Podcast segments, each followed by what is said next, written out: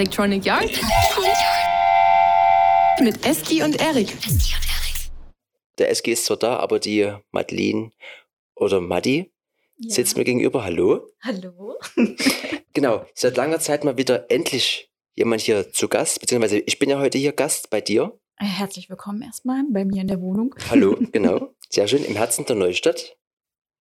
Du hast es sehr schön eingerichtet. Es sieht so aus, als würdest du irgendwas Dankeschön. ähm, mit, mit Büchern zu tun haben. Arbeitest du in einer Bibliothek? So viele sind es gar nicht. Aber ähm, ein Fable für Printprodukte. Schöne Bücher, gerne auch interessante Bücher von überall her. Und um zu lesen oder dir eigentlich lieber Bilder anzugucken? Ähm, teils, teils. Also manche sind ja wirklich nur Bücher zum Lesen, aber vieles sind auch ja, Designbücher. Inspirationen, Magazine und Sachen, die einfach wunderschön sind. Und da haben wir eigentlich auch schon den Kern der Thematik meines Besuches hier getroffen. Design. Denn du bist ja hauptberuflich. Grafikdesignerin und Artdirektorin. Okay. Das ist das, was ich immer gerne sein wollte. Zumindest so Artdirektorin. Äh, denn, falsch. Also, ne? Du also, kannst auch. Ich kann auch eine Artdirektorin sein, wenn ich das möchte. Natürlich, Genau, wir haben alles möglich. 2022. Ähm, du bist, du kommst aus dem Bauhaus. Naja, nicht direkt aus dem Bauhaus. Okay. Aber ich habe in Dessau am Bauhaus studiert. Und Weil die eigentliche Bauhaus-Universität ist ja in Weimar.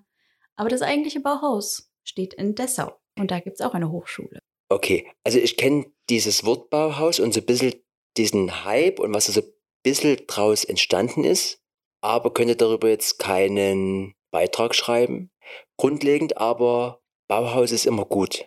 Ja, und den Satz Form folgt Funktion hast du bestimmt auch schon gehört. Und ist nicht auch weniger ist mehr oder we- weniger aber besser? Ist da auch hier Nils, äh, nee, Nils Fram war falsch, das war, das war der Klavierspieler. Dieter, auch direkt Dieter. Rahms war das doch, genau. Oder Nils van der Rohe. Oder, also, so Hm. genau, also Die ganzen guten, schlauen Menschen. genau. Und da warst du quasi auch in diesem Kontext. Richtig, genau. Gut. Und wir kennen uns auch, also um es vielleicht euch mal zu erklären, wir kennen uns auch aus einem grafischen Kontext und zwar das D-Festival hier in Dresden. Das haben wir 2019 zusammen so ein bisschen bespielt in Bezug auf, wie sieht's aus? Genau, im Grafikteam gemeinsam. Aber wir waren auch schon 2019 und 2020. Es waren zwei Jahre. Echt? Mhm, einmal das Retro. Retro Future war auch schon. Ja, Das ist schon, also ich weiß noch, wie es aussieht und so ein bisschen dieses mit der Videokassette und sowas, aber Kassette. da ja. weiß ich gar nicht mehr, dass, wie da das, die Konstellation war. Okay, aber genau. Mhm, mhm. Genau, also wir haben schon äh, mehrere Festivals zusammen ähm, gestaltet, mehr oder weniger. und dann aber gefühlt zwei Jahre nie. Und man äh, trifft sich aber in der Dresden ist jetzt nicht so klein. Man trifft sich in der Neustadt oder Auf dem auf- Festival. o- genau oder auf Instagram.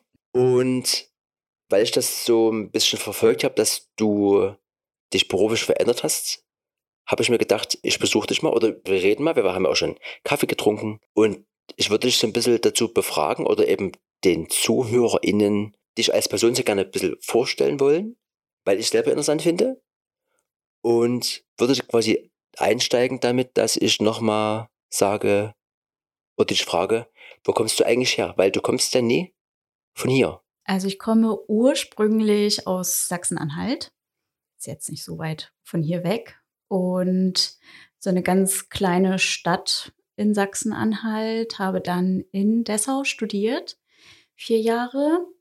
Und genau, bin dann im Studium schon nach Dresden gekommen für mein Praktikum, was ich hier in einer Agentur gemacht habe. Und die Agentur hat mich dann auch im Bachelor begleitet. Das war alles wunderbar und direkt nach meinem Abschluss konnte ich hier auch weiter arbeiten in der Agentur. Und Dresden hat mich sozusagen behalten. So die erste Zeit fand ich tatsächlich Dresden relativ schwierig für mich, ähm, weil es so eine ganz andere Welt war, die ich erstmal, also ich war damals im Praktikum in der Südvorstadt. Es war Herbst, Winter. Die Agentur war damals noch sehr nah der Freiberger Straße. Also das war mein Raum, wo ich mich bewegt habe und ich habe die Neustadt eigentlich nie kennengelernt und deswegen war für mich, okay, Dresden ist irgendwie, glaube ich, nicht meine Stadt. Mhm. Und nach dem Abschluss, als ich dann in der Agentur richtig angefangen habe zu arbeiten, saß sie dann schon in der Neustadt. Ich war viel in der Neustadt und habe so eine ganz neue Seite von Dresden kennengelernt. Auch den Sommer an der Elbe. Und das war so, ach, Dresden kann richtig schön sein. Und seitdem bin ich hier. Genau, habe dann dieses ein Jahr in der Agentur gearbeitet und bin danach in eine andere Agentur gewechselt, wo ich auch noch mal vier Jahre lang gearbeitet habe und danach mich jetzt selbstständig gemacht habe. Nochmal kurz die Frage, wenn du das studiert hast, dann gibt es ja trotzdem verschiedene Abschlüsse. Also wie, wie genau Mhm. war der Studiengang oder, was bist du jetzt?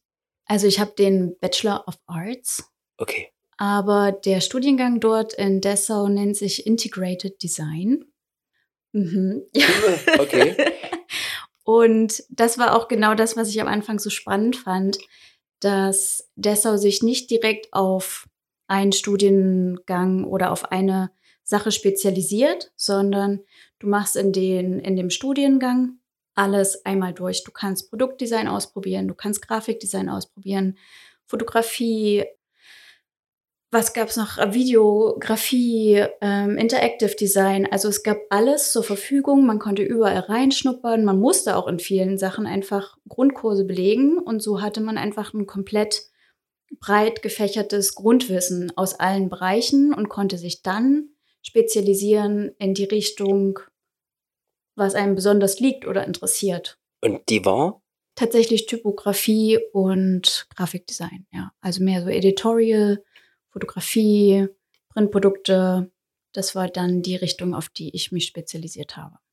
Und dann geht es ja wahrscheinlich nie los, dass man schon vom Bildschirm sitzt, sondern man so mit so Federschreiben und sowas? Also, oder also ist, ist sowas Teil? Nicht ganz. Also es war schon viel vom Computer sitzen und Sachen machen, aber auch viel praktisch. Also es gab eine Fotografiewerkstatt und konntest deine Fotos selber machen, die du dann wieder in Magazine, Bücher gesetzt hast oder dir als Konzept eine Kampagne überlegt hast, dann hast du selber die Fotos dafür gemacht, die Schrift dazu gesetzt und hast das dann als Printprodukt auch noch in der Druckerei dort ausdrucken können. Also da waren alle Schritte mit integriert, aber mit der Feder geschrieben haben wir tatsächlich nicht. Okay.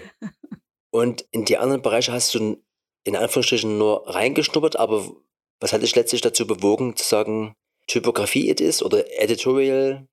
Mm, Ich glaube, das ist wie bei vielen Sachen so ein einfach so ein Bauchgefühl. Also mich hat natürlich auch Fotografie gereizt und Videografie fand ich total spannend und hat mir Spaß gemacht. Aber dieser letztendliche Funken war halt für mich eher Print und Typografie. Und das hat mich dann dazu bewogen, dort weiter hinzugehen. Und auch meine Bachelorarbeit ist dann ein Magazin geworden. Also das war irgendwie so ein Herzensprojekt.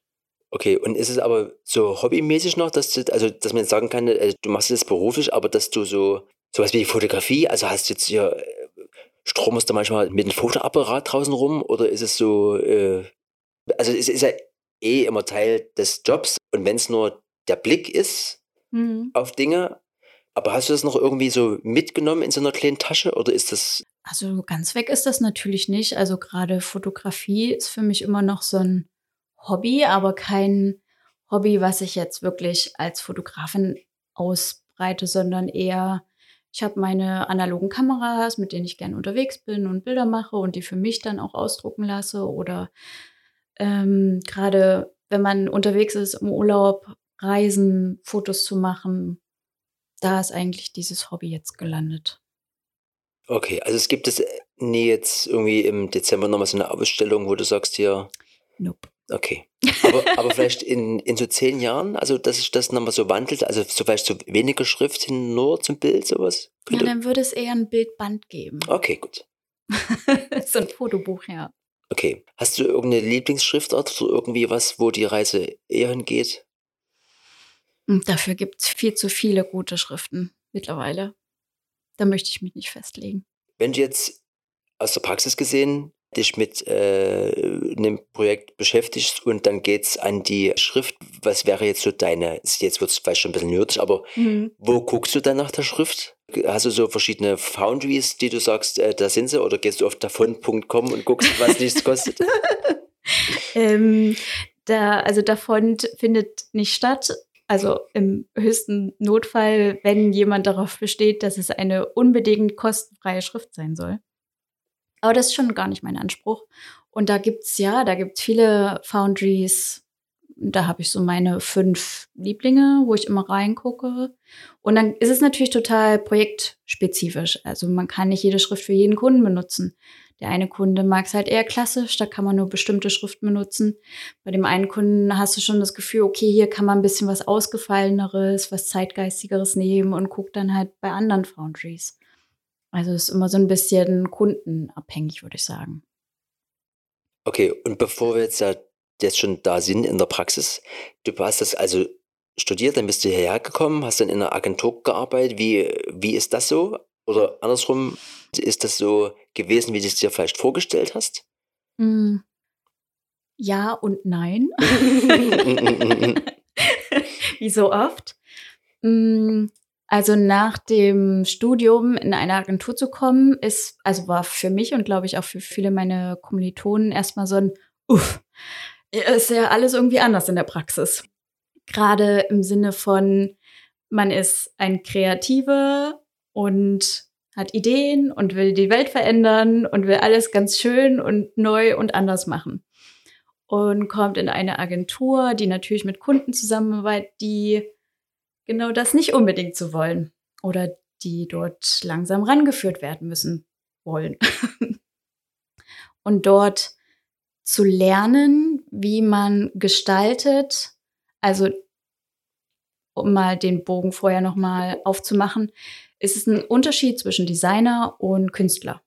Also ein Designer ist ja tatsächlich eher ein Dienstleister mit einer mehr oder weniger ausgeprägten künstlerischen Ader.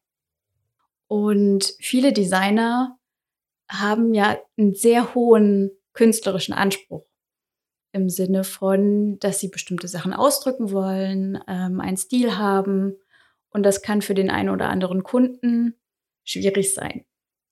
Und wenn du in eine Agentur kommst, lernst du diese künstlerische Seite als Designer immer mehr einzuschränken und mehr Dienstleister zu sein. Und das ist am Anfang sehr schwierig, weil man hat ja Design studiert aus einem bestimmten Grund, gerade aus diesem künstlerischen Anspruch und dem kreativen Anspruch. Und wenn man dann erstmal lernen muss, diesen ganzen, diesen Freigeist wieder ein bisschen einzufangen und lernt, den in die richtigen Richtungen zu katalysieren, kann das zum einen auch einen ganz neuen Blickwinkel eröffnen, also sowas zumindest für mich, weil man lernt, mit den Kunden zusammenzuarbeiten und das nicht dieses, okay, ich habe ein Projekt, ich bin der Designer oder die Designerin und setze das um und dann ist das so, sondern man geht in den Prozess mit den KundInnen und also schafft gemeinsam ein Projekt.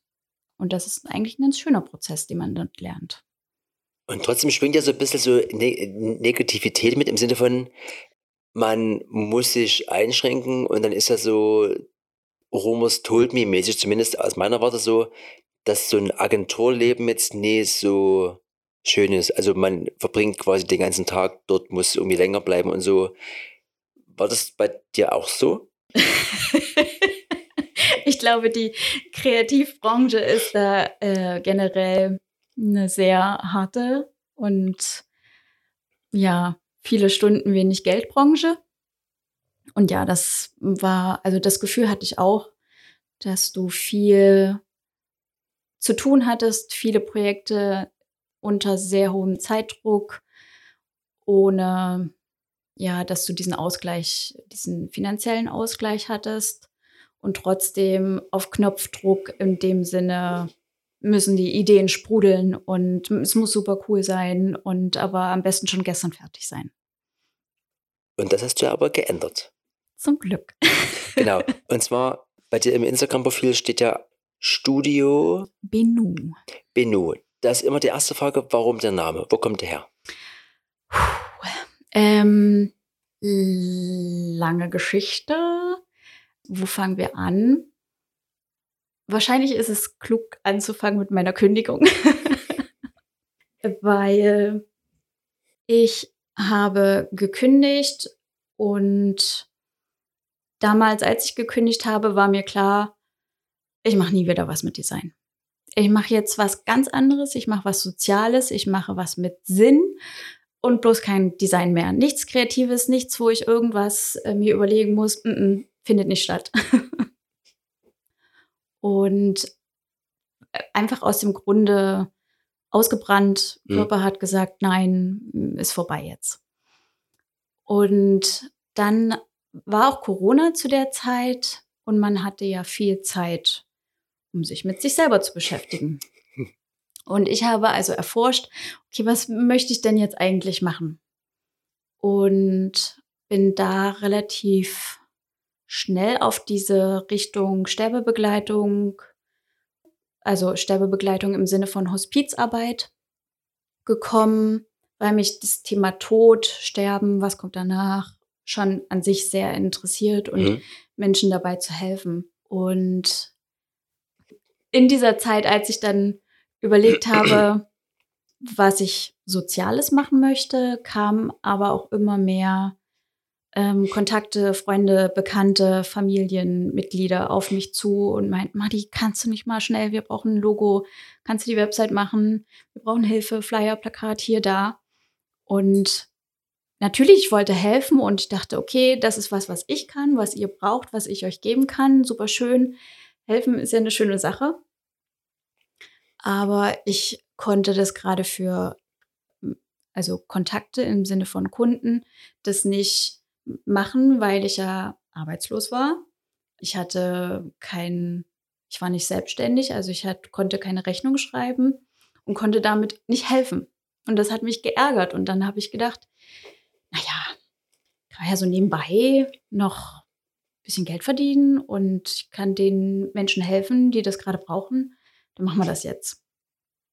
Und dann wiederum dachte ich, naja, wenn man das jetzt ja einmal anfängt, dann kann man es ja auch richtig machen und es einfach ausprobieren und gucken, was passiert.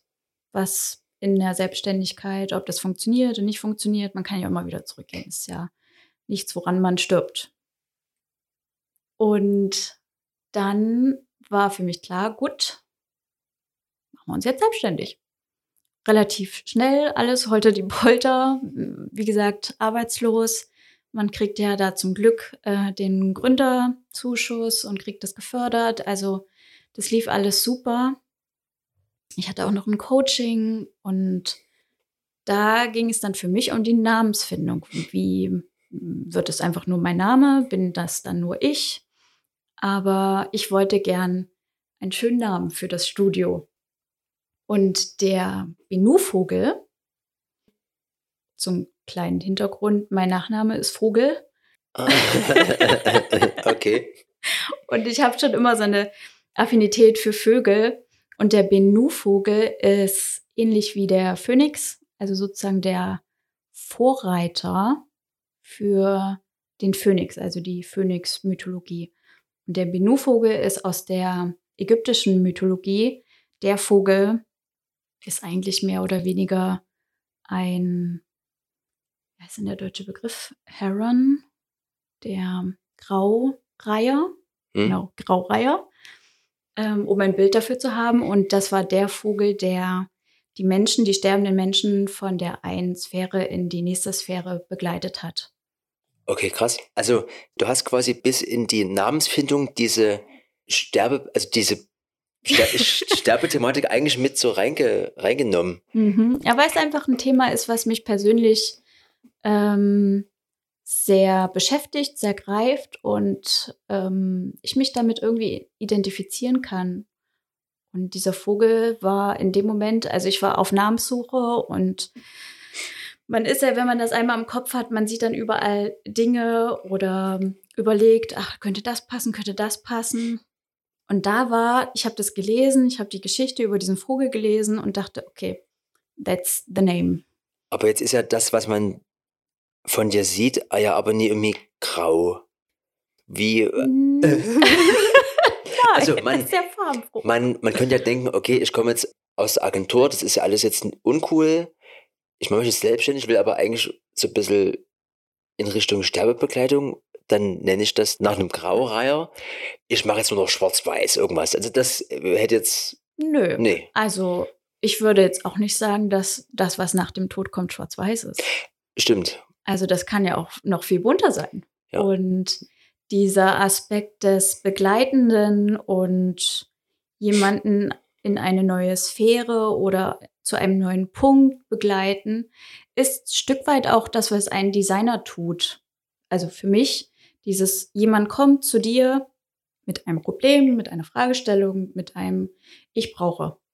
Und dann, was wir am Anfang hatten, dieses gemeinsam mit dem Kunden, mit der Kundin einen Weg begehen, gemeinsam ein ähm, neues Projekt gebären und ähm, Sachen entwickeln, zusammen gucken, wie das funktioniert. Da der Begleiter zu sein in diese neue Sphäre dann, da finde ich schon, dass das den Bogen zum Design schließt. Hast du dann dir irgendwie Feedback geholt oder hast du das für dich entschieden, dass das so heißen soll? Ja, Also, das habe ich für mich entschieden Okay. und dann war es so. okay. Weil, also, als ich das gelesen habe, hätte ich gedacht, vielleicht Französisch, also Studio? Benü oder sowas. Das. Nee, Mhm. gut. Bino? Der Benü-Vogel, den gucke ich mir dann nochmal an. Ich habe dazu tatsächlich auch einen Post gemacht. Das war, glaube ich, gleich der Ah, okay. zweite oder so, ja. Da schaue ich dann nochmal. Ja, gerne. Ähm, Lies das nochmal nach. Dein, dein Profil ist auf jeden Fall hier mit verlinkt. Okay, also Agentur, eigenes Studio. Also das ist der Name da. Und wie ging es dann weiter? Du hast ja gesagt, du hast ja eigentlich nie so Lust gehabt, damit was zu machen. Dann wurden die Anfragen immer mehr und dann hast du dann doch wieder das gemacht. Aber ist ja anders als in einer Agentur zu arbeiten. Jein. Wieder ja und nein. Ähm, also die Arbeit mit den KundInnen ist schon eigentlich gleich. Ähm, was Schönes und äh, ich hatte das beste Training sozusagen. Mhm. Also ich habe super viel gelernt, was ich jetzt anwenden kann, auch im Sinne von Selbstorganisation, Projektorganisation. Gleichzeitig ist es ganz anders im Sinne von freier Zeiteinteilung. Dass ich meinen Rhythmus so legen kann, dass er zu mir und zu meinem körperlichen Befinden passt, dass ich frühmorgens ein bisschen später anfangen kann und dafür länger arbeite, dass ich Projekte anders angehen kann, weil ich sie freier angehe und auch die ja, die Projekte an sich, Thematiken viel mehr zu mir passen. Also klarer Vorteil, den ich es so sehen würde, ist dieses äh, dieser direkte Kontakt eins zu eins. Du hast quasi äh, komplett deine Ansicht mit der Ansicht der, des Kunden, der Kundin und man kommt schneller zu einem guten Ergebnis. Ja, das auch. Also dieses viel schnellere, weil nicht 10.000 Leute mit eingebunden sind und wir noch drei Runden dort und noch zwei Runden dort drehen müssen und der muss noch mal drauf gucken. Das ist, es geht viel schneller. Und die Zusammenarbeit ist viel enger, was also mir total gut tut und was mir auch total Spaß macht, weil dieser soziale Aspekt ist ja auch, was mir einfach total gefällt ähm, mit Menschen zusammenzuarbeiten. Da habe ich halt jetzt für mich diesen sozialen Aspekt, der mir vorher gefehlt hat, jetzt auch im Grafikdesign gefunden. Und für mich ist, also ich mache ja auch viel Branding mittlerweile für auch viele Selbstständige. Und da ist es ja erstmal, du musst die Person kennenlernen. Wie ist die Person? Was macht die? Wie stellt die sich dar? Und für die sozusagen das perfekte Outfit finden, Mhm. was die widerspiegelt. Und da gehört diese soziale Seite auf jeden Fall dazu.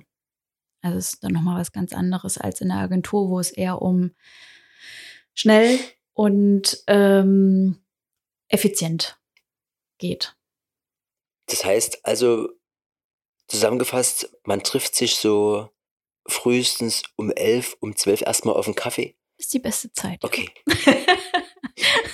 also offiziell fange ich um 10 an, aber Ja. Und aber äh, nur du. Also es, also es ist ja immer die Frage, auch dieses, was du vorhin sagtest, mit dem, ist man jetzt Künstler oder Dienstleister? Hm. Das heißt ja quasi für Studio, ich will mal Menü sagen. Also, also irgendwie ist das so ein bisschen mit, ähm, mit drinne so genannt. Am Ende ist ja auch immer vielleicht, oder schwingt das ein bisschen mit, dass man nach außen halt hin, nie als Einzelperson dasteht, sondern so als Designstudio, ne? Mhm. Also bist aber nur du. Ja, noch bin nur Okay. ich. Aber es könnte auch sein, dass mal jemand. Also ich würde die Möglichkeit nicht ausschließen, dass, man weiß ja nicht, was nächstes Jahr ist oder was in zwei Jahren ist, wenn da noch jemand dazu kommt und man das zusammen machen kann oder vielleicht sogar zwei, drei Leute dazu kommen und man sich irgendwie reinteilt, Kapazitäten zusammennimmt und Kunden sich gegenseitig austauscht. Und das wäre natürlich auch super cool. In der Agentur ist es ja wahrscheinlich eher so, dass da einfach die Aufträge reinkommen oder die einem vorgelegt werden oder auf dem Tisch landen. Jetzt hast du ja gesagt, dass es bei dir so war, dass das so ein bisschen aus dem Umfeld kam oder so ein bisschen, ne? also auch von alleine. Ist das bis jetzt noch so oder musst du Kaltakquise machen? Verrückterweise musste ich bisher noch keinerlei Akquise betreiben. Ich frage mich immer noch, wie das ist, aber ich danke allem, dass es nicht so sein musste. Und bisher, also zum einen natürlich hat es angefangen mit meinem Netzwerk hier in Dresden, aber mittlerweile funktioniert das überraschenderweise, und ich verstehe es auch immer noch nicht, aber über Instagram, dass ich viele meiner Kunden über Instagram bekommen habe, dass wir uns gegenseitig finden, sie mich finden, ich sie finde und sie dann sagen, hey, äh, wie wär's? Und daraus sich jetzt wiederum ein Netzwerk ergeben hat, die mich weiterempfehlen und sich das halt so Wellen schlägt und bisher noch keinerlei Akquise betrieben werden musste. Okay, und da hättest du wahrscheinlich aber auch weniger Lust drauf? Oder hast du hier so irgendwie die Mappe im Regal liegen, falls mal irgendwie was hier und schon, äh, Absolut. Gut. Gar nicht.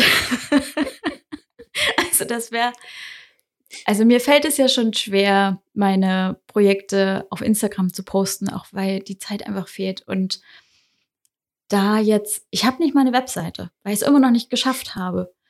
Und anscheinend irgendwie auch nicht nötig ist. Aber da wirklich kaltakquise-mäßig auf Kunden zuzugehen, das ist in meiner Vorstellung passt es irgendwie nicht zu mir. Wenn es nötig ist, dann ist es nötig, dann würde ich das natürlich machen. Aber so fühlt sich das viel richtiger, organischer und besser an. Und ich hoffe, das bleibt so. und das läuft quasi. Also du, du musst das nie machen, das heißt, du hast immer was auf deinem Tisch. Mhm. Wenn nicht sogar zu viel. Okay, gut. Und dann, also war das so mit dieser Kündigung das Beste, was du quasi machen konntest? Vollkommen. das ist, denke ich mir auch ganz oft wieder, das war der beste Schritt, den ich gehen konnte und was passiert ist. Es hat sich in dem Moment alles furchtbar angefühlt und ähm, wie so eine Art, oh, meine Welt bricht zusammen und was mache ich jetzt? Aber das war genau richtig, dass es so gekommen ist und ich würde ich würd nichts anderes machen. Das war das Beste, was passieren konnte in jeglicher Hinsicht in meinem Leben. Also dieses klassische, eine Tür geht zu, aber dafür geht eine neue auf, ist Mhm. quasi hier. Sehr Also, viele Türen, die aufgegangen ah, okay, sind. ja. gleich, gleich viel, gut. Die Schlüsselmacherin hier. Mhm. Jeder hat, also viele haben ja so einen 9-to-5-Job und vielleicht würden sie sich auch gerne verändern wollen. Würdest du quasi immer und jedem empfehlen zu sagen, ja, also wenn was nie passt, dann tu, dann änders bitte. Also so. Auf jeden Fall.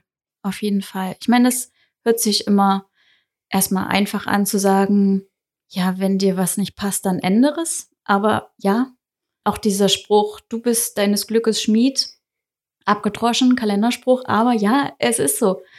Das ist dein Leben und beim Thema Tod, wir haben nur dieses eine. Wir sind nur diese paar Jahre hier. Und warum nicht das versuchen, das Beste und Geilste draus zu machen, was funktioniert? und auch verschiedene Sachen auszuprobieren. Also zu gucken, was passiert und auch wenn man Angst hat, Sachen zu machen, ähm, einfach zu probieren und zu gucken, was kommt. Und auf jeden Fall, wenn sich irgendwas falsch und nicht gut anfühlt, was dagegen tun. Aber du hast zu dem Zeitpunkt, als du gesagt hast, ich höre jetzt auf, hast du noch nie irgendwie den Regenbogen auf der anderen Seite gesehen, sondern es war eigentlich eher dunkel. Also du. Schwarze Masse. Okay. Gut, und dann ist der Vogel äh, hier, ne? Erschienen, genau. Und da hast du dann erstmal wirklich nichts gemacht und hast so ein bisschen während der Corona-Zeit äh, rumgelegen. Also hast du dann erstmal gesagt, lass mich jetzt mal kurz alle in Ruhe. Ja, tatsächlich war das genau so. Dieses, also das hat mir sehr gut in die Karten gespielt, muss ich sagen, Corona. Hm. ähm, weil für mich hat es sich danach angefühlt, so Rückzug und ich muss erstmal in mich reinhorchen und gucken, was hier los ist. Und da war Corona tatsächlich sehr passend und hat das total unterstützt, weil man von außen halt nicht so abgelenkt wurde. Man hatte nicht diesen Druck, man muss dorthin und das machen, sondern okay, dann bleibe ich zu Hause und lese halt dieses Buch und gucke, ob mir das gefällt oder lese das Buch, höre die, den Podcast, gucke die Doku, um zu gucken, wo liegen meine Interessen gerade.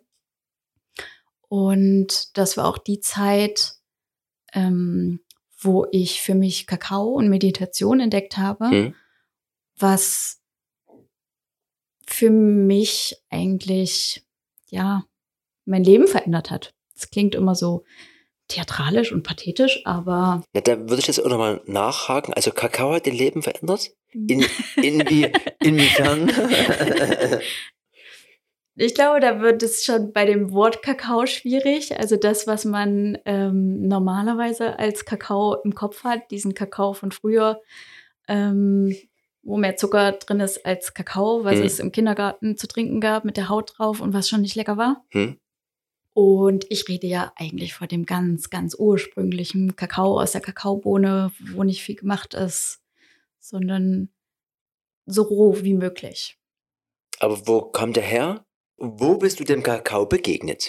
Weil du warst ja in Corona-Zeiten eigentlich zu Hause. Ähm, ja, das war, lass mich kurz überlegen, auch eine witzige Geschichte. Ähm, ich war mit einer Freundin spazieren. Spazieren ging ja. Und Sie hatte mir erzählt, ähm, dass sie von irgendwem irgendwo, ich weiß es nicht mehr, dass ihr eine Kakaobohne gegeben wurde und ihr gesagt wurde, hier ist mal die Kakaobohne, äh, da es dir besser und ähm, die hat psychoaktive Wirkung. Und da habe ich gesagt, pff, Kakaobohne, psychoaktive Wirkung, was soll denn das sein? Und wie geht es dir denn danach besser, wenn du eine Kakaobohne isst? Und dann habe ich angefangen zu recherchieren und habe ja versucht herauszufinden, was er damit meinte und warum der das gesagt hat und habe dann wirklich gelesen, dass halt der rohe Kakao sehr positive Eigenschaften auf deinen Körper haben kann. Und bin dann in dieses Rabbit Hole Kakao gefallen, gefühlt alles dazu gelesen an wissenschaftlichen Beiträgen, was das mit deinem Körper macht, was da für Inhaltsstoffe drin sind und so weiter und so fort. Und vor allem, wie das gerade in Meditation deinen Ruhezustand unterstützt und dich öffnet. Also man sagt immer, Kakao ist ein Herzöffner. Mhm. Ähm, und das klang alles so interessant und spannend und was Menschen da erzählt haben, was denen in Kakao-Meditationen passiert ist. Das kann doch gar nicht sein. Mhm. Das klingt alles so verrückt.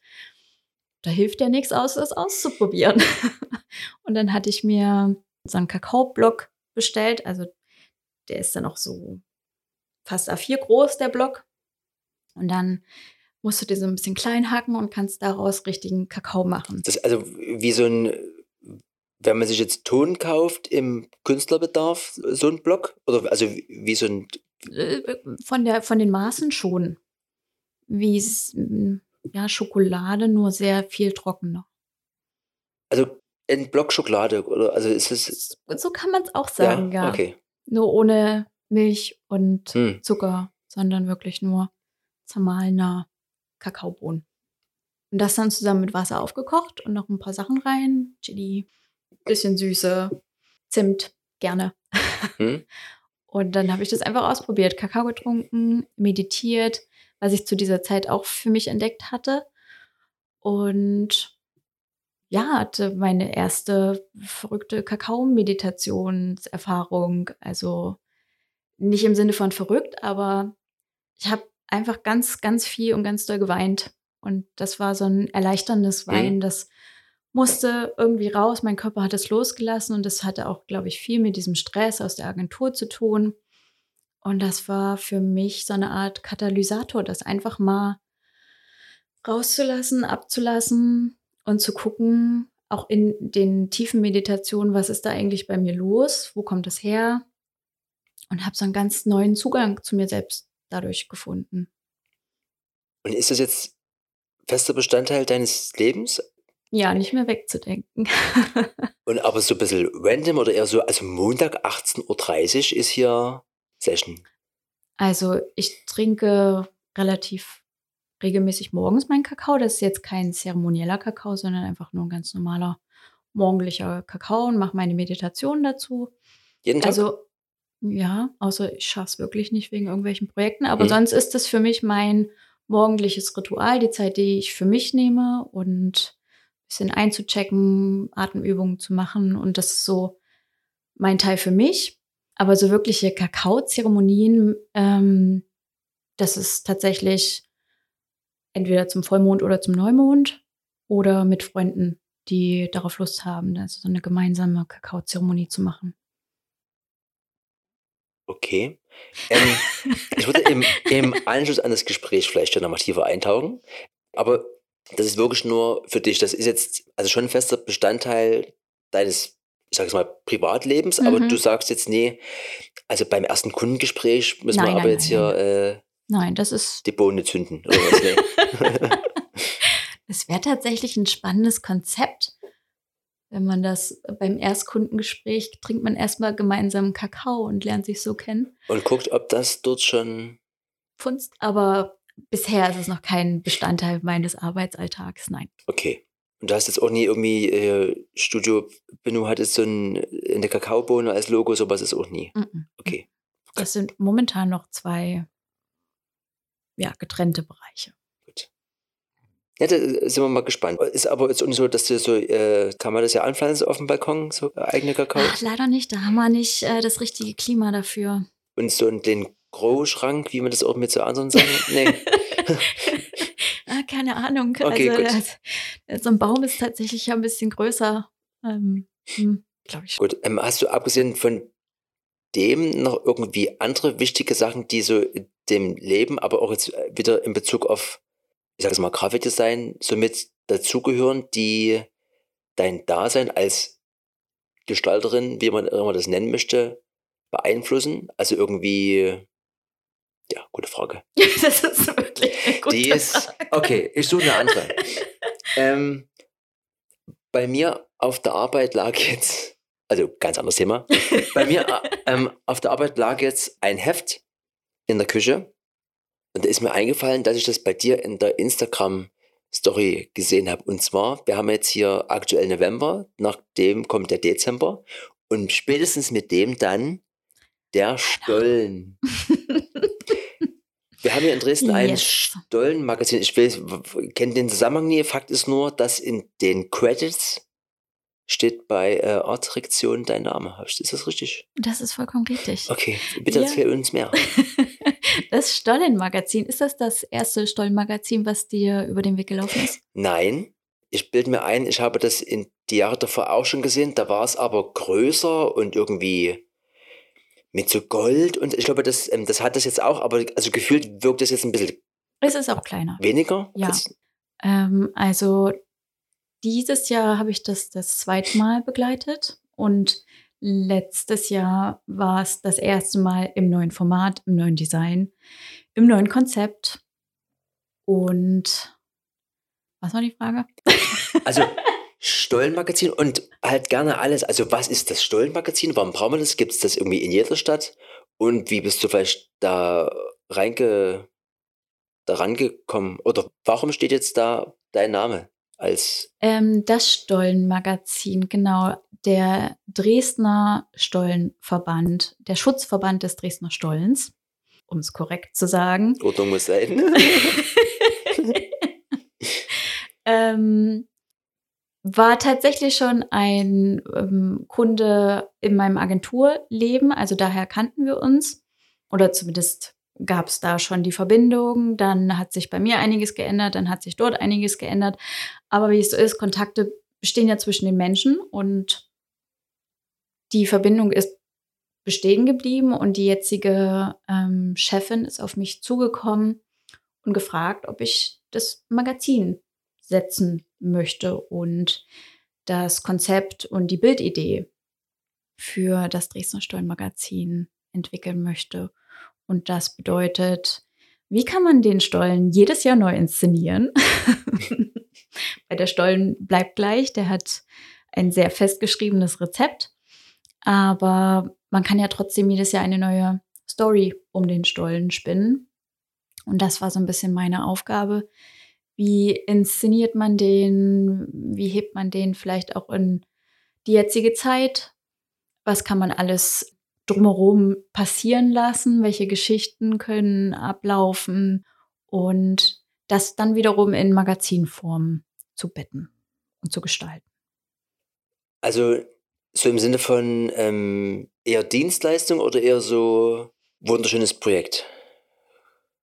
Mhm. Also weil das ja jetzt so klingt aus der Agenturzeit, so ein Projekt, was man so ein bisschen mit bedienen musste vielleicht Tatsächlich war das da schon einer meiner ähm, Lieblingskunden.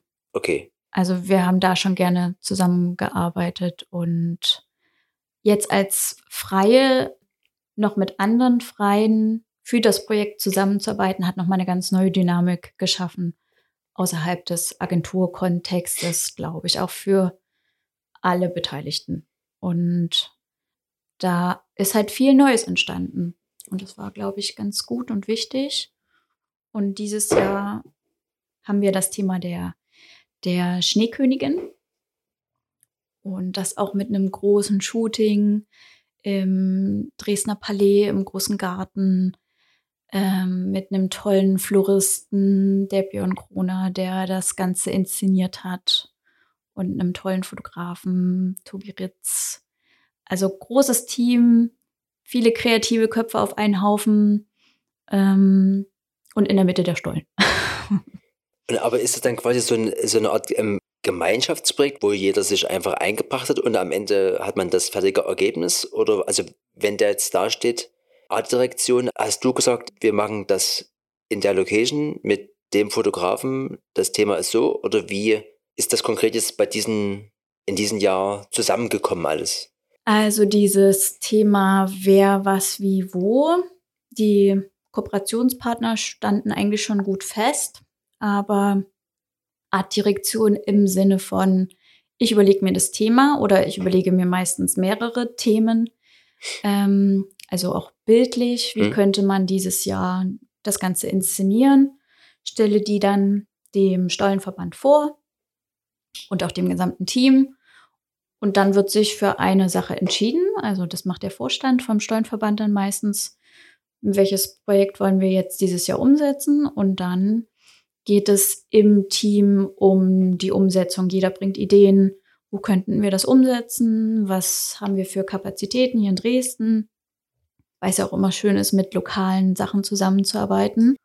Und dann ist das eigentlich so ein Projekt, wo jeder Ideen mit reingibt und Artdirektion dann eigentlich nur noch im Sinne von beim Fotoshooting, dass ich da schon gucke, okay, so habe ich mir das vorgestellt und können wir noch mal hier so mhm. und noch mal das und so ausprobieren und das Ganze dann wiederum in eine Magazinform zu bringen. Weil du sagst, Ideen vorgestellt, wie muss ich mir das jetzt so von den Tools her vorstellen? Also so ein bisschen Moodboard-mäßig, einfach so ein bisschen so die Ideen aufzeigen oder eine fertige Präsentation mit irgendwie so Stockfotos, die man am Ende dann nur noch mal kopiert hat mit dem äh, lokalen Fotografen oder wie? Na, dann schon eher Mut, Moodboards, würde ich sagen. Ähm, dass man so eine generelle Stimmung einfach erstmal vermittelt. In welche Richtung wollen wir gehen? Okay, es soll sehr weiß, es soll sehr kühl sein, sehr eisig, weil die Schneekönigin. Und dann aber auch im Zusammenspiel mit dem Stollen ja diese Wärme und auch von der Geschichte der Schneekönigin. Und dann wiederum in Zusammenarbeit mit dem Floristen, der das Ganze drapiert hat, seine Sichtweise auch noch reinzubringen und der, ähm, welche Deko nehmen wir rein? was dann sein Part war. Also so kamen ganz viele verschiedene Moodboards zusammen, die ich dann wiederum versucht habe zu strukturieren in dem Sinne. Okay, welche Fotos brauchen wir? Wir brauchen ein Titelbild, wir brauchen für innen, für den Text das Bild, wir brauchen noch, müssen noch an die Perspektive denken. Ähm, für Instagram brauchen wir das Format und wir müssen noch daran denken, für die Anzeige ein Format zu haben und so weiter und so fort. Also da auch eher so ein bisschen, ähm, naja, wie nennt man es denn am besten? Kreative Struktur zu schaffen. Aber, aber, das ist ja dann schon für eine Person schon viel. Also du, du deckst ja dann nicht nur die Idee ab, sondern auch die Ausführung und dann musst du ja auch gucken, haben wir jetzt alles hier, also so checklistenmäßig, also führt das so weit, dass du auch das Palais klar gemacht hast? Nein, das ist, okay. also das sind tatsächlich, da gibt es ja noch ein Projekt, Organisator, der sich um genau diese Sachen okay. kümmert. Und dann gibt es ja auch diejenigen, die Kontakte haben zu den einzelnen ähm, Firmen und die dann auch die Kleider organisieren. Also die Orga an sich ist nicht mein Part und da wäre ich, glaube ich, auch einfach nicht gut drin. Ich organisiere sozusagen nur den kreativen Output. Und wie ist so dieses Zusammenspielen mit diesen verschiedenen Gewerken, sage ich mal? Also arbeitet man da nur, zum Beispiel jetzt der Florist, ist das jetzt jemand, mit dem man schon mehrmals gearbeitet hat oder war der einfach dann random da und du musstest dann dem gucken, funktioniert das in dem Moment so? Also, oder? also dieses Jahr war ja die Konstellation das zweite Mal, letztes Jahr das erste. Und ja, das ist ganz oft so, dass man auf ähm, ein Shooting kommt und dann die Leute kennenlernt oder vorher schon mal einen Zoom-Call hatte und sich zumindest da schon mal beschnuppert hat oder halt wirklich gemeinsam ein Projekt ausarbeitet, wie das ja auch jetzt dort war, dass wir über Zoom-Calls nur zusammengearbeitet haben und dann dort so ein bisschen guckt, okay, wo sind meine, wo ist mein Bereich, wo ist dein Tanzbereich? Aber das war noch nie schwierig. Ich kann mich jetzt an keine schwierige Situation erinnern. Eigentlich immer sehr bereichernd und immer sehr lustig und also Shooting-Tage und Shootings organisieren und begleiten, Bildkonzepte erstellen, ist einer meiner Lieblingsaufgaben, weil das sind weg vom Rechner dann. Es entstehen wirklich Sachen, du siehst die Fotos und das sind eigentlich so Lieblingsaufgaben von mir. Ja. Und mit welchen Tools bist du da unterwegs? Also du hast ja gesagt, mal so weg vom Rechner oder Bildschirm, aber trotzdem ist doch das fester Bestandteil. Also du hast da 100 Pro. Natürlich ist da auch ein Bildschirm mit unterwegs, ja. also ich sehe jetzt hier keins, aber ich nehme an, du hast bestimmt irgendwo ein MacBook hier versteckt. Ja. Das, was so dein Haupt... Das ist mein MacBook auf jeden Fall. Ohne das funktioniert es nicht. Und ähm, aber sonst arbeite ich größtenteils mit InDesign, also die ganze Adobe Suite, alles was dazu gehört und verschiedenen, ja, Inspirationsplattformen, wo du dich ja erstmal inspirieren lassen kannst, um das dann wiederum in Konzepte im InDesign oder Illustrator oder sei es jetzt für Webseiten im Adobe XD umzusetzen. Und aber das findet alles auf dem Bildschirm statt oder druckst du dir was aus und hast irgendwie, also das Moodboard wirklich physisch irgendwo äh, rum, rumstehen? Also, weil das ist ja wahrscheinlich auch der Ansatz gewesen, so im Studium, also dass man ja, weil du hast ja auch gesagt, äh, mhm. da, da, gab es sehr viele praktische Sachen und ich denke immer heutzutage, eigentlich ist es ja wichtig, dass man sich ganz oft von dem Bildschirm trennt, weil der ist halt, das erste, das erste was ich früh sehe, ist hier der Wecker zum Beispiel. Ja. Und das letzte, was ich sehe, ist das letzte Video oder die letzte Story, die man oder sich. Oder den Wecker, den du für den nächsten Tag anstellst. ähm, sowas, und dass man ja eigentlich mit den mhm. Händen mhm. und Zettel und Schreiben auch ganz wichtig so. Äh, ist das so ein bisschen. Ähm, größtenteils mittlerweile nicht mehr. Also es ist wirklich ganz viel online, ganz viel in der Cloud am Bildschirm. Aber gerade bei Printprodukten, also wenn ich jetzt ein Magazin gestalte, dann wird das ausgedruckt. Also du musst gucken, wie, wie sehen die Schriftgrößen aus. Weil das wirkt am Rechner einfach nochmal ganz anders als gedruckt. Wie ist das mit dem Falz in der Mitte? Steht das Bild gut? Können wir da vielleicht hier nochmal so und nochmal da. Aber das sind, glaube ich, auch die einzigen Sachen, wo ich das wirklich ausdrucke. Und ähm, ich habe, wie gesagt, vergessen, ob das jetzt mit Gold war, aber das war jetzt mit Gold, das Schollenmagazin, oder? Da war da auch, also ist da was, ist das, ist das Printprodukt jetzt so eine runde Sache oder hättest du gern noch mehr draus gemacht? Also. Also Puderzucker beim, also. Wenn, wenn es so Duftpapier gäbe, ah, was okay. so nach Stollen hm. riecht, das wäre noch das Nonplusultra. Aber es ist, also wenn du jetzt mit Gold meinst, so wirklich Goldfolierung, hm? ist es nicht. Also es, es, hat keine wirkliche Veredelung. Aber die Jahre davor, oder? Da war doch das Wort Stollen auf jeden Fall in, in goldenen geprägten. Das war nur in der allerersten Ausgabe. Okay. Und dann war es nur noch in einer gold anmutenden Farbe. Okay. okay. Und das, also das, die Goldfarbe an sich haben wir beibehalten. Aber es gibt jetzt keine Veredelung, keine wirkliche Goldveredelung. Und hättest du die aber gerne gehabt? Mm, klar, Veredelungen sind immer schön. das macht das Ganze noch mal wertiger. Aber ich finde in dem Kontext, wie es jetzt entstanden ist und was es jetzt auch, also es ist jetzt ja viel kompakter, es ist handlicher, damit es auch in den Stollen Karton besser reinpasst, dass das dass man es halt dort mit reinmachen kann. Und dann gibt es ja sowieso die Wölbung über dem Stollen.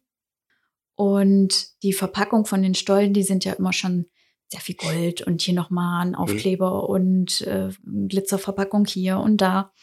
Da finde ich, bietet das einen guten Kontrast und bringt das nochmal in die heutige Zeit so ein Stück weit. Also mir fehlt es jetzt nicht wirklich, die Veredelung. Das Ding ist in, jede, in jeder Kiste drin? Also in jeder original Dresdner Christstollen? Nee. Nein, leider nicht. Okay, das wäre auch nicht schlecht. Ähm, verschiedene Stollenbäcker, davon gibt es ja sehr, sehr viele, packen das, wenn man den zum Beispiel bestellt, bei den Bäckereien direkt mit rein. Also es kommt immer darauf an, wo und ob man, wenn man jetzt aber im normalen Laden einen Dresdner Christstollen kauft, da wird es nicht mit drin sein. Aber in den Bäckereien wird es ausliegen. Kann man sich das mitnehmen. Und vom Kakao über den Stollen bewegen wir, oder bewegst du dich aber jetzt nie irgendwie im Bereich äh, Food äh, only, sondern äh, äh grundlegend alles, es kann alles sein. Oder hast du dich auf irgendein Gebiet spezialisiert? Nee. Mm, tatsächlich nein. Aber wenn man jetzt abgesehen von dem einen Food-Projekt sind tatsächlich meine mh, mm, mittlerweile die meisten Projekte eher Brandings. Corporate Design Entwicklung für kleinere Unternehmen, aber größtenteils wirklich auch Solo-Selbstständige, die sich mit ihrer Leidenschaft oder ihrer Profession selbstständig machen und dann ein Design brauchen, ein Logo brauchen, eine Webseite brauchen, alles drum und dran brauchen. Und dafür bin ich dann da. Okay. Ähm, auch wiederum über Instagram habe ich da so ein bisschen behind-the-scenes-mäßig was mitbekommen von dem Stollenmagazin. Deswegen hat sich dann auch der Kreis geschlossen, als es dann da lag und ich so, warte mal, das war, war doch hier. das ähm, habe ich doch schon mal gesehen. Was ich da eben auch gesehen habe, dass du vor kurzem eine längere Zeit weg warst. Ich habe mir jetzt hier als Stichpunkt Sabbatical hingeschrieben. Hast, hattest du dir eine Auszeit genommen oder warst du beruflich länger weg? Also, und das war ja sogar gefühlt zweimal. Einmal war es irgendwie sehr warm. und das andere, passend zum Christian, war gefühlt eher mit so, mit so Tannenbäumen irgendwie. Hast du jetzt auch das, das Reisen für dich entdeckt oder wie ist da was aus Neugier, frage ich jetzt so für mich? ich frage für einen Freund. Ähm, also das war kein Sabbatical, sondern, naja, wie man jetzt so schön sagt, Digital Nomad. Hm. Ähm, woanders sein und von dort arbeiten. Was ja dank Corona auch äh, mittlerweile easy peasy geht. Hm. Und ja, Reisen für mich entdeckt, weil auch war schon immer ein Riesentraum von mir. Ich wollte das schon immer machen. Ähm, ich wollte schon in der Schule irgendwie so ein Auslandsjahr machen in der Highschool, aber es hat nie funktioniert. Dann wollte ich ein Auslandssemester machen und es hat nie funktioniert. Immer mit dem Hintergrund, dass ich dieses Gefühl hatte, kann ich mir nicht leisten. Und durch die Selbstständigkeit diesen Schritt gewagt zu haben und zu sagen, ich mache das jetzt und ich gucke, wie das funktioniert und dass es so gut funktioniert hat, auch diesen nächsten Schritt zu wagen, zu sagen, na, dann gehe ich jetzt ins Ausland und gucke, wie es funktioniert und ob es funktioniert. Und war dann jetzt von Mai bis Juli, drei Monate, April bis Juli, drei Monate auf Bali Mhm. und habe von dort gearbeitet. Wie das so die Leute auf Instagram eben machen. So. Genau, warum auch nicht? Fliegen wir mal ins Warme und arbeiten von dort aus. Okay. Und einfach so die Idee gehabt und dann äh, so ein bisschen rumgegoogelt, wie dann da, was man da machen muss und einfach gemacht. Ja und nein.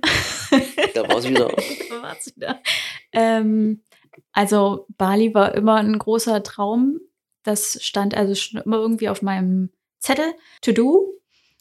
Und in der Selbstständigkeit habe ist hat eine Kundin mich gefunden, ich habe sie gefunden, wir haben uns gefunden, eine, die auf Bali lebt, aber aus Deutschland kommt. Und mit der habe ich zusammengearbeitet. Der, also ich habe das Design für sie gemacht und die Webseite. Und natürlich haben wir viel uns darüber ausgetauscht, wie es ist, auszuwandern, wie sie das gemacht hat, wie es in Bali ist. Ähm, zu der Zeit war ja auch Bali noch komplett zu, also wegen Corona alles geschlossen und sie hat mir Tipps gegeben. Von daher hatte ich schon das Gefühl, ich werde jetzt schon ein bisschen vom Universum auch dort hingeschubst. Ähm, mir wird dieser Mensch gegeben, der mir all die Tipps geben kann und die mich auch so ein bisschen natürlich motiviert und pusht, dass ich dann gesagt habe, ja gut, also ich habe jetzt den Flug gebucht, die erste Unterkunft und dann gucken wir, was passiert. Du hattest kein Rückflugticket. Doch, doch. Achso. Aber mit der Option zu verlängern oder zu verkürzen. Okay. Und aber jetzt warst du ja nochmal irgendwo? Ich war jetzt in Kanada. Was? Also, das sind ja quasi auch jetzt nie immer so, also ich fahre jetzt I nie know. irgendwie nach, nach Österreich, weil das sind auch Berge, sondern Kanada. Das sind ja auch Berge und also gefühlt ist für mich so, also so Elch Mhm, und mhm. irgendwie äh, und Wald. Ne? Aber das war tatsächlich dann nur Urlaub. Okay. Aber das hat sich auch mehr oder weniger, es war nicht geplant. Ich habe in Bali Freunde kennengelernt, die aus Kanada kommen und die mich eingeladen haben und das hat sich angeboten und dass ich dachte, ja, why not? Let's Okay. do this. Also Bali, das Tor zur Welt quasi. Dort trifft man dann irgendwie, okay. Ja, Wo geht's als nächstes hin? Ist das schon, das steht auch schon, ja. äh, okay. kann man das schon? Das wird äh, nächstes Ende nächsten Jahres dann Mexiko, äh, Guatemala, Costa Rica, Peru, vielleicht. Das, mal sehen. Steht noch kein genauer Plan, aber Okay. Aber einfach dahinter ist aber jetzt nie klar, ob da die Überschrift Urlaub ist, im Sinne von vielleicht nichts machen, obwohl als Selbstständig. auch das wird schon wieder so Work and Travel, also von dort arbeiten, wenn das alles funktioniert. Und ähm, wenn das alles so weiter funktioniert, also vielleicht besuche ich dort auch noch mal eine Kundin in Mexiko, mit der ich zusammenarbeite. Und das wäre natürlich auch super praktisch, da noch mal Arbeit und Reisen zu verbinden. Und sobald das möglich ist, klar. Okay. Das klingt ja wie so ein bisschen auf dem Blatt Papier ausgedacht und aber dann irgendwie, äh, Gemacht. gut. Bin ein bisschen neidisch. naja. Ähm, Aber ich habe heute erst wieder gelesen, Neid kann auch was sehr Positives sein, wenn richtig eingeordnet im Sinne von Inspiration, um das auch zu machen. sehr gutes Stichwort Inspiration. Wo treibst du dich so rum, um irgendwie inspiriert zu werden? Oder am Ende, was, was sind so Daily Sachen, die du dir rein? Man konsumiert ja heutzutage so viel. das ist ja das große Problem. Also ich glaube, eine große Inspirations- und auch gleichzeitig Ablenkungsquelle ist Instagram. Da folge ich natürlich vielen anderen Studios, vielen anderen Kreativen im Allgemeinen, ähm, wo man sich inspirieren lassen kann, neue Schriften entdeckt und dann denkt, ach ja, die Schrift muss ich mal ausprobieren für das Projekt. Ähm, neue Fotografen sieht, die einen tollen Stil haben und denkt, ach, man könnte ja mal ein Projekt machen mit diesem Fotostil. Und wenn es dann um konkrete Projekte geht, tatsächlich sehr oft Pinterest. Also das ist auch so ein never-ending Rabbit Hole, wo man sich verlieren kann als Kreative. Und aber auch Podcasts. Vielleicht weniger als Inspiration, aber trotzdem so ein immer so ein ständiges Learning heute auch. Auch total, ja. Das ist so dieses äh, Rauschen, was immer da ist, ob es jetzt Musik ist oder Podcasts. Aber dieses, also für mich ist jeden Tag was Neues lernen. Das ist auch so ein Satz, wo man die Augen verdrehen könnte. Aber tatsächlich mit jedem Podcast, wo man irgendwas Neues hört, irgendeine inspirierende Geschichte, neue Fakten über Geschichte, gewisse Bereiche des Lebens, das inspiriert mich und mein Leben und gibt mir neue Blickwinkel. Und da, ja, die App Blinkist auf jeden Fall auch mhm. man so Bücher in Kurzform hören kann. Podcast, wo Menschen sich austauschen über ihre Lebensgeschichten, kreative Menschen sich austauschen über Projekte. Klar, das ist total inspirierend. Und aber auch noch irgendwie was Analoges. Also liest du irgendwas irgendwie so? Ich versuche es. ähm, wie du siehst, liegen hier ein Stapel von fünf angefangenen Büchern. Hm. Also ich gebe mein Bestes auch das zu tun. Und wenn mich ein Buch catcht, dann ist es auch mal schnell durchgelesen, aber an sich brauche ich sehr lange dafür. Also ich habe auch viele Bücher mit so schönen Covern hier und auch mit vielen Bildern drin und auch so nur Logos und so ein Krams. Und wenn es dann mal ein Buch ist, wo eigentlich nur Text drin ist, dann schafft das meistens nicht mehr als zehn Seiten. Also das ist immer so. Aber liegt das dann an dem Buch, also an der an dem, was drinsteht, dass es dich nicht zu sehr interessiert? Nee, ich glaube, ich sage dann, ähm, na, ich lese dann morgen weiter und dann ist schon wieder irgendwas Neues. Hm. Vielleicht in dem Moment Spannenderes irgendwie ins Leben getreten und dann liegt es halt rum. Aber das ist ja auch nie, nicht schlimm. Ich finde, dass so eine, dass man, dass trotzdem diese private Bibliothek immer, immer gerne wachsen kann und selbst wenn man sich das Buch nur kauft, um es zu haben, um es einfach in den, damit dazuzustellen, dann ist das am Ende eben so. Das ist ja nie. Ja, das ist auch so ein bisschen wie bei Platten. Ist auch schön, die einfach zu haben und hinzustellen. Ja. Unbezahlte Werbung, wenn ihr euch Platten kauft, bitte im Feld Fenders. Ja, immer gerne. Fenders.de. Ähm, genau. Also ich habe hier stehen. Agentur größer als eigenes Studio. Dave, Sabbatical, Kakao, Instagram, Stollenmagazin. Von den Hard Facts ähm, haben wir alles ab. Haben wir quasi alles besprochen. Dann noch so eine, auch wieder so eine, so eine Kalenderfrage, wo siehst du dich in zehn Jahren? äh, zehn Jahre. So ganz spontan kommt mir so ein Bild in den Kopf, dass ich irgendwo in meinem Häuschen im Warmen sitze und von dort arbeite. Und auch an Projekten arbeite, die über das Design hinausgehen. Also wahrscheinlich dann wieder diesen Rückschluss zu dem, was ich am Anfang hatte, ähm, das Soziale und die Sterbebegleitung. Ich sehe da auch schon andere Projekte, sei es jetzt ähm, na, Hospiz, Einrichtung, Stiftung, Healthcare Center mit Meditation, Kakaozeremonien okay. und Konzerten, alles zusammengemixt. Wer weiß, was da passiert, aber irgendwas in die Richtung vielleicht in zehn Jahren. Also so reingekrätscht quasi dieses Dasein als jetzt ähm, Designerin, mehr oder weniger vielleicht plus Mittel zum Zweck, bis man dann irgendwann sagt, dass diese Herzensbude mit dem Sozialen ist dann das eigentliche Ziel so? Ja, vielleicht. Also gerade ist es für mich das Richtige im Sinne von, es ermöglicht mir eine gewisse finanzielle Freiheit und eine örtliche Freiheit. Also ich kann reisen, ich kann von überall arbeiten, ich kann die Welt entdecken ähm, und kann dabei trotzdem Geld verdienen. Aber ich weiß nicht, ob das für immer so bleiben wird. Und wenn das so ist, dann ist es auch gut. Man weiß ja nie, was passiert. Aber jetzt gerade in dem Moment hatte ich den Gedanken, da könnte auch noch was anderes entstehen. abgesehen vom Grafikdesign. Und auch für das Hospiz kann man ja so ein Branding, kann man ja dann eben. Natürlich, äh, ne? total. Also es wird ein gutes Branding bekommen. Ja.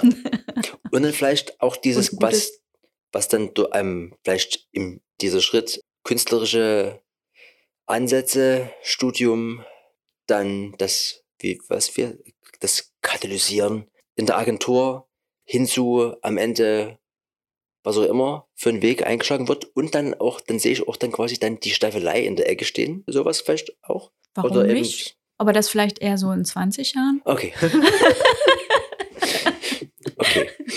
Gut. Ja, das sind ja schöne Aussichten, auf jeden Fall. Denke ich auch. Es fühlt sich gut an. Gut.